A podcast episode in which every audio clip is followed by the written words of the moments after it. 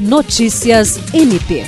O Procurador-Geral de Justiça Danilo Lovisaro do Nascimento baixou o ato número 67/2022 que institucionaliza a campanha Democracia Confirma no Ministério Público do Estado do Acre.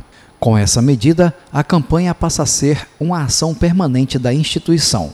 O objetivo da campanha é gerar um conjunto de ações educativas e de esclarecimento acerca do processo eleitoral, voltado à população em geral, sobre a importância do voto consciente e a segurança do processo eleitoral brasileiro. Por meio da iniciativa, o MPAC atua para evitar a propagação de conteúdo falso, enganoso ou fraudulento nas eleições que possam distorcer a percepção das pessoas sobre a integridade e segurança no processo de votação e apuração. O procurador-geral destacou que o Ministério Público do Acre busca estabelecer uma estratégia de atuação para as eleições de 2022 e para as eleições vindouras, com vistas ao fortalecimento de um pacto pela democracia.